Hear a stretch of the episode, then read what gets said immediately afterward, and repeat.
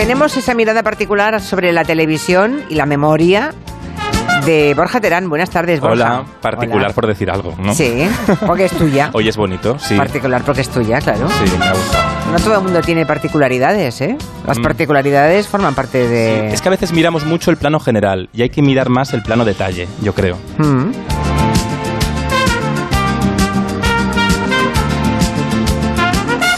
Enseguida eh, les plantea Borja Terán la pregunta que hoy hace sobre la tele, sobre mm, momentos de despedida de programas o de series, pero antes Hoy nos va a hablar de Securitas. Sí, qué importante es anticiparse en la vida. ¿Os imagináis las complicaciones que podríamos evitar si somos capaces de anticiparnos y detectar un problema antes de que ocurra?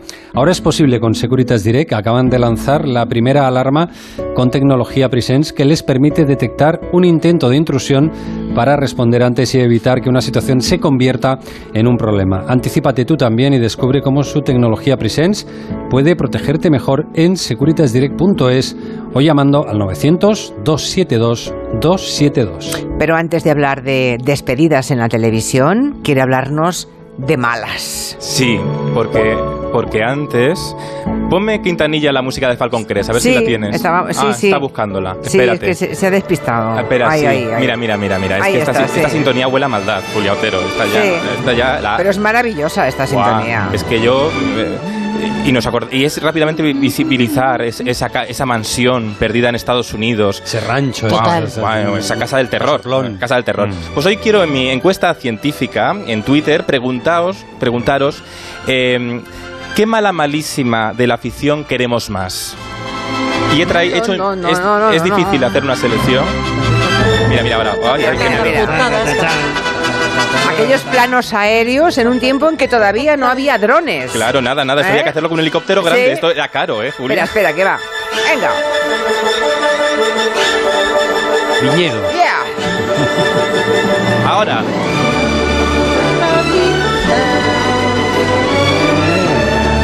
Maravilloso Falcon Crest la música. Bueno, así que propones que Angela Channing sea una de las malas que pones en Sí. votación, ¿no? Primera de nuestra opción es Ángela Chani, que nos dejó frases como esta. Se ha ido.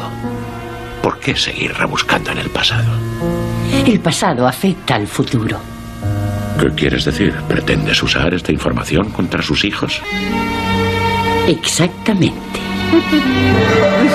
Uy, qué miedo. Bueno, claro. Esa maldad serena que tenía, Sí, que estaba claro. clavando un puñal, pero lo hacía con una A mí, tranquilidad. a mí me hace mucha gracia de, de Falcon Crest que Ángela Channing en todas las fotos de, de prensa que hacían para las revistas y tal siempre salía con una copa de vino siniestra, ¿sabes? Así con la copa de vino y sonriendo Y a con cámara. una media sonrisa, Sí, esa sonrisa sí. del cinismo, ¿verdad? Una señora Vale. muy agradable. Segunda mala. Sí, pues en segunda mala traigo a nuestra Ángela Channing particular.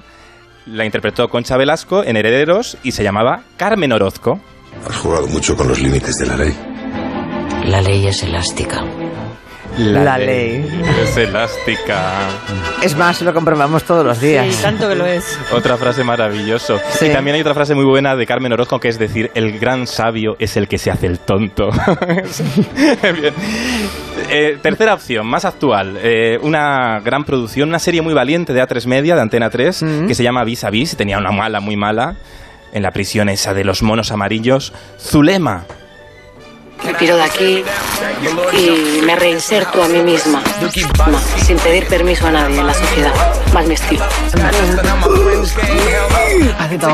Ya está, no hay frase de mala. Sí, había frase de mala, pero bueno, el corte igual lo he hecho yo mal. Da igual, da igual. Ya, ya, ya. Pues lo has hecho fatal porque no, solamente se oía... Se la ha oído, se la ha Oh, oído- mala. Sí. se la ha ido eruptar, pero Sí, que también es de mala. Que por cierto, ¿y por qué son las tres malas? Porque la semana que viene vas a hacer los tres malos. Sabía que me ibas a sacar este tema, Julia Otero, porque claro, hemos hecho separación de géneros, que está, lo he visto yo en los debates electorales anoche y he dicho, voy a, voy a hacerlo así. O sea, la semana que viene escogemos a los malos. Venga, sí. Vale. Estaba todo pensado, estaba todo planificado. pensado. Ya, ¿eh? ya, ya, ya. O sea, hoy No. escogemos por género las malas y la semana que viene los malos. Entre las malas, recuerden que tienen a Ángela Channing, a Carmen Orozco y a Zulema. ¿Lo he hecho con suficiente maldad? No, te ha salido, no, no te sale la maldad, Julia. No lo Sí. sabes hacer. Mm. No- que no te sale, no te Ya sale, te lo saben, digo yo. ya la frase de My West, cuando soy buena soy buena, pero cuando soy mala soy mejor. Eso. Que no, que tú no. bueno, ya pueden ustedes votar en la encuesta de Twitter, en nuestra cuenta, arroba Julia en la onda, a ver con quién se quedan. Yo creo que eh, va a arrasar una de ellas, ¿eh? Pero pero bueno, yo no- también lo creo. pero yo no lo Sí, tengo tan también. claro, fíjate. Bueno, no lo sé. No lo tengo tan claro. ahora hablemos de despedidas, porque después Sí. de casi 20 años, Ellen DeGeneres ha dicho adiós a su programa tele- televisivo y aunque tengamos oyentes que no lo han visto, seguro que fragmentos de sus entrevistas en la tele eh, por los que ha sido noticia alguna cantante importante, algún actor, alguna actriz, la han visto, seguro, porque Sí. es una número uno. Sí, porque además ha sido un programa que ha, que ha reinventado muy bien las narrativas, ha roto incluso con las formas de distribución de la televisión, que estaba muy pensado para ver en las cadenas tradicionales, pero también para que corriera a través de YouTube, por ejemplo, ¿no? Sí.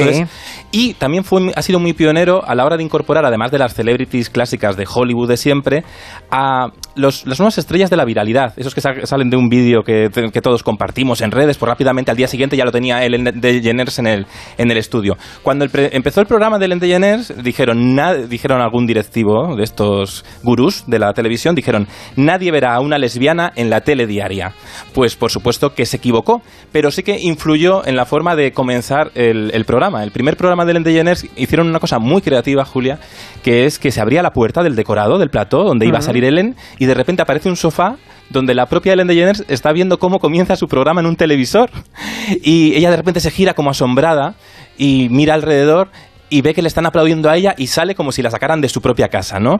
Iba vestida de rosa, muy modosita, muy cercana, programa diario, había que ganar a Oprah Winfrey, bueno, estas cosas. ¿Y cómo han acabado? Pues eh, la semana pasada se, se despedía de sus espectadores y mm, han cerrado el círculo de una forma maravillosa. A ver. De repente ella se levanta del sofá y se abre la puerta del decorado y o sea, se levanta del sofá donde hace las entrevistas, se abre la puerta del decorado y aparece ese saloncito donde apareció hace 20 años por primera vez. Sí. Se volvió a sentar y apagó para siempre su propio televisor. I feel the love and I send it back to you. Bye.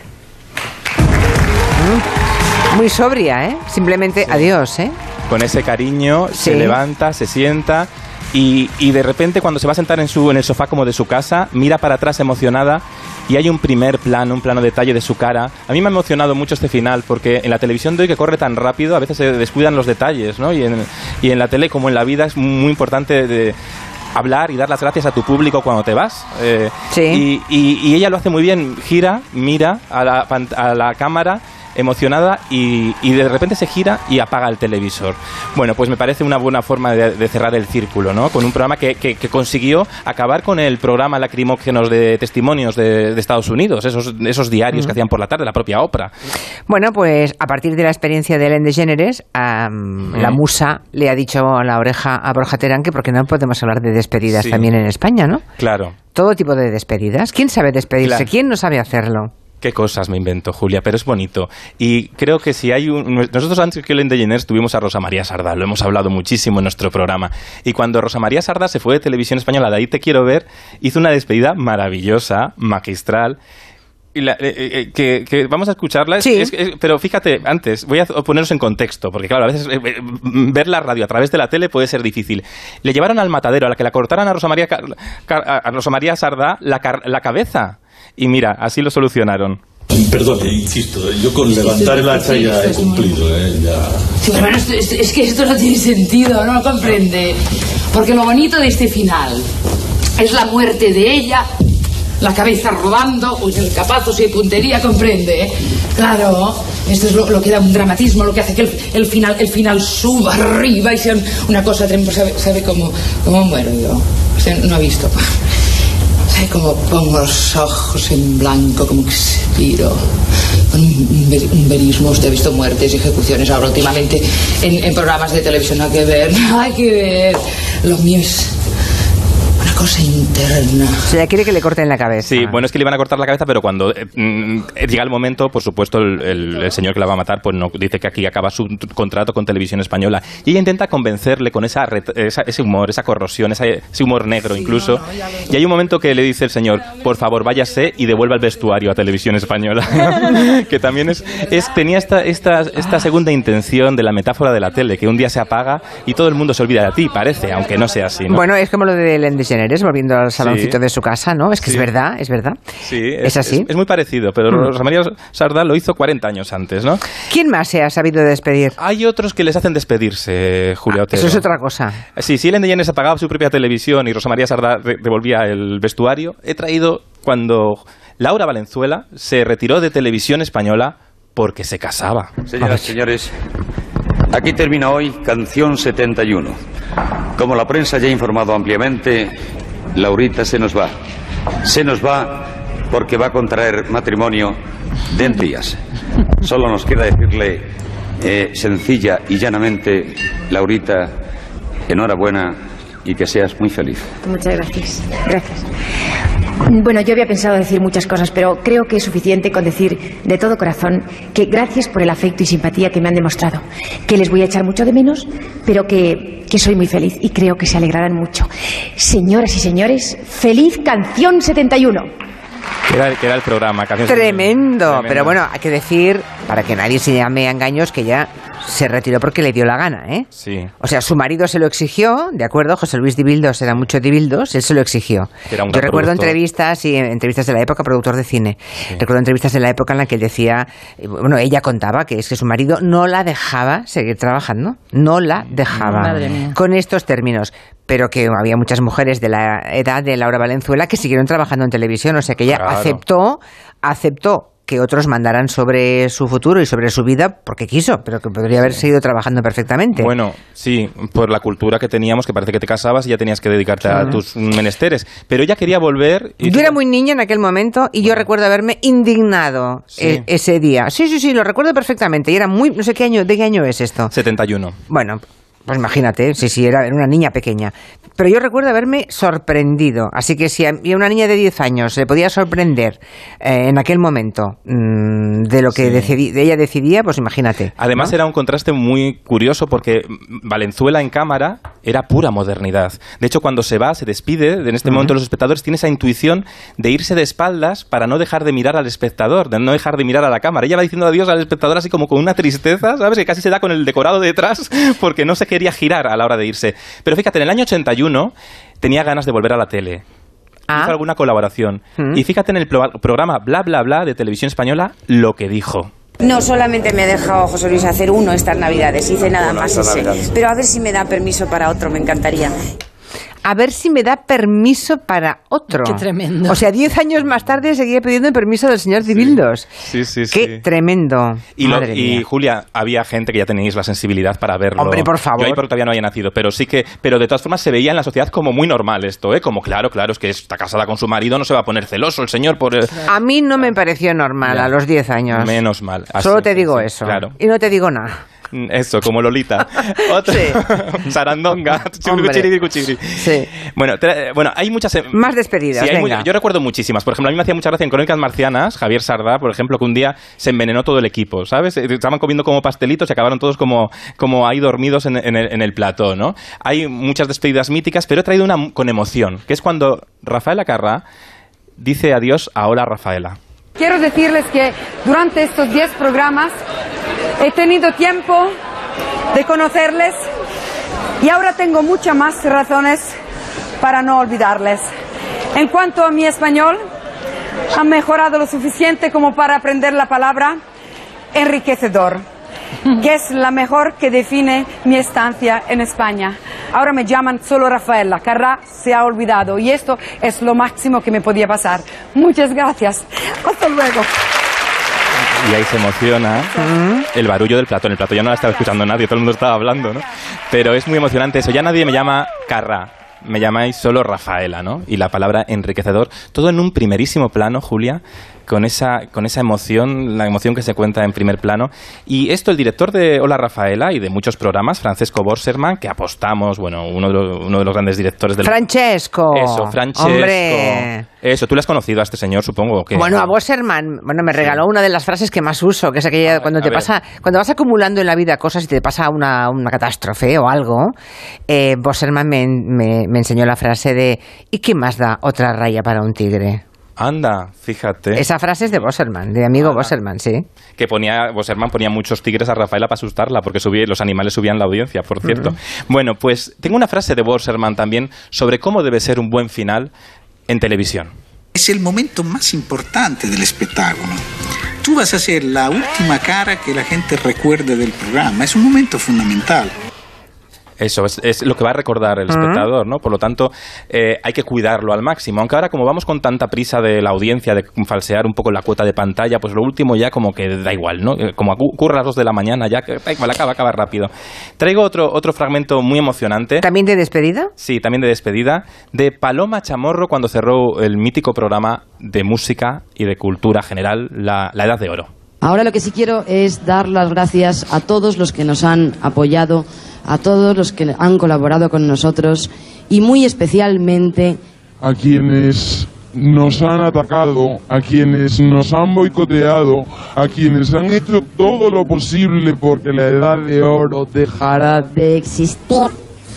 Ellas han sido nuestro mejor estímulo. Volveremos a encontrarnos con todos muy pronto.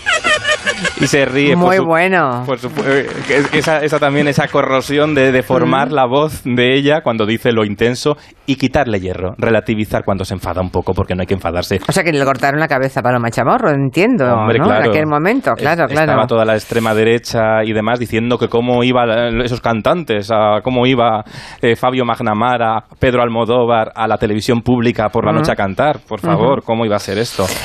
En fin, hay despedidas entre líneas, eh, como otra que eh, nos traes a continuación. Sí, mira, ¿verdad? esto es una canción. Vamos a poner esta canción y os lo explico.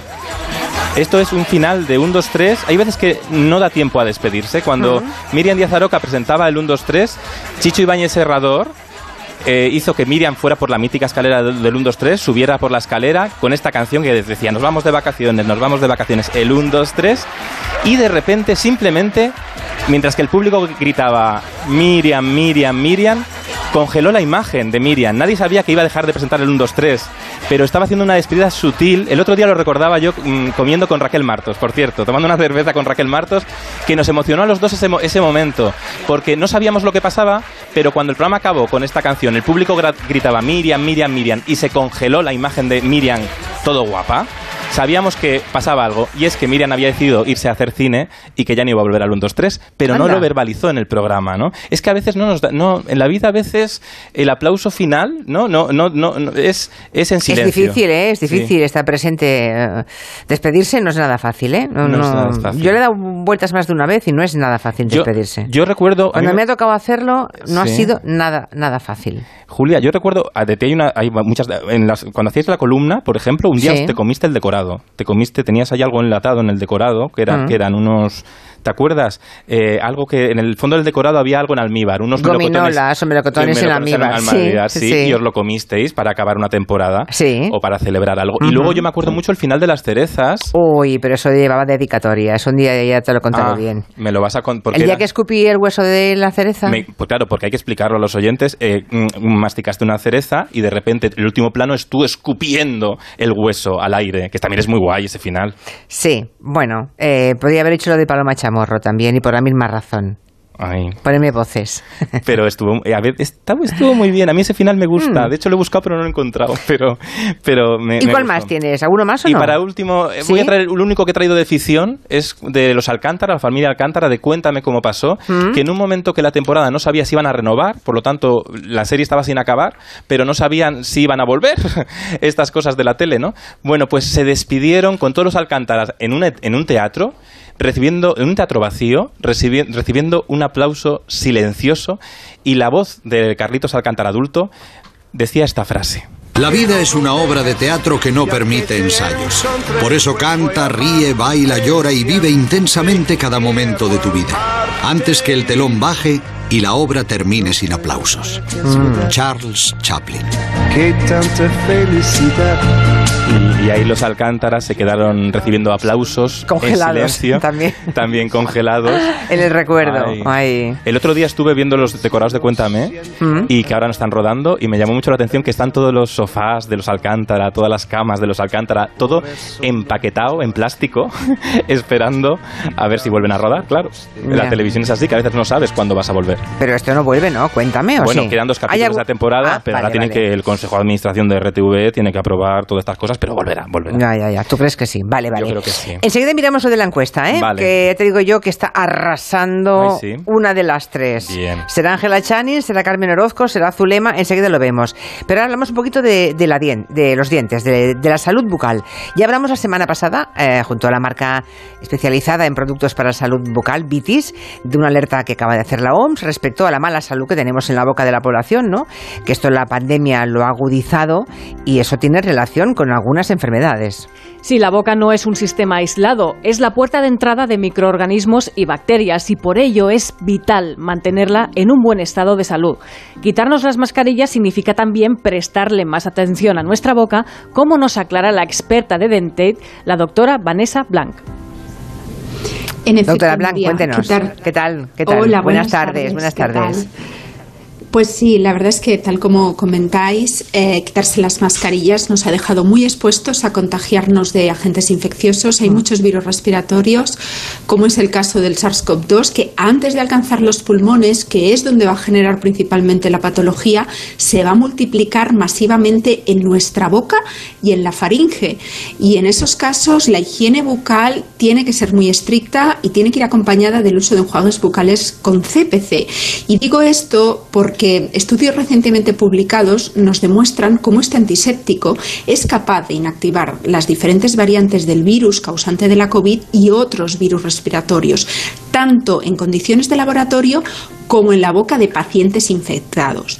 Además, y esto es capital ponerlo de manifiesto porque existe mucha evidencia científica al respecto, las personas con COVID o bien personas que estén sufriendo alguna patología respiratoria y que tengan una higiene bucal deficiente pueden sufrir infecciones secundarias causadas por las bacterias que viven en nuestra propia boca.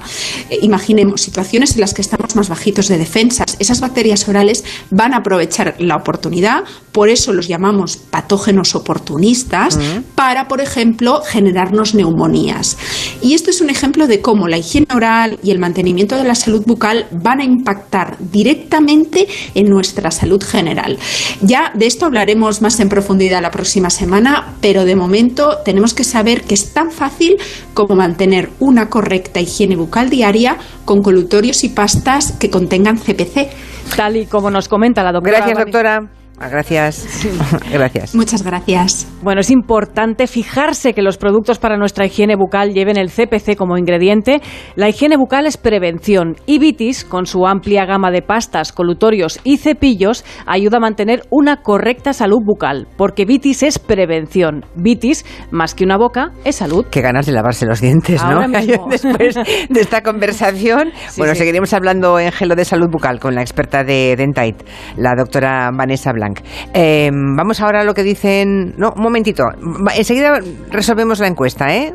Borja, no Vale, te muevas. perfecto, aquí No te muevas. La salud es indispensable en nuestras vidas. Una buena salud bucal se refleja en la salud general. Por eso el primer paso es la prevención con Vitis, porque tu boca es única. Protege y cuídala con la gama de cepillos, pastas y colutorios con CPC de Vitis, que se adapte mejor a tus necesidades. De venta en farmacias y para farmacias. Vitis, más que una boca, es salud. ¿Quién es la mala más mala, la mala Chan, malísima? ¿Ángela Channing, Carmen Orozco o Zulema? Y la respuesta es... Buah, ha arrasado la señora Channing. ¡Hala! Pero ha Pues- arrasado un poquito menos que hace cuatro minutos. Estaba en un 80% de la votación. Ahora solo el 75,7%. Uy, es que las encuestas cambian muy rápido, Julia. Sí, y luego eh, Zulema la ha votado el 18,9%. Y la última, Carmen Orozco. Se ve que Bueno. como le tenemos cariño a Concha Velasco, No es que no la vemos mala. ni como mala, Nada, no la ¿verdad? vemos como Solamente mala. un 5%. Bueno, la semana que viene recuerda los malos malísimos. Vale, venga, Vale. acepto sugerencias, ¿eh? Vale, venga, adiós, un beso. adiós. adiós.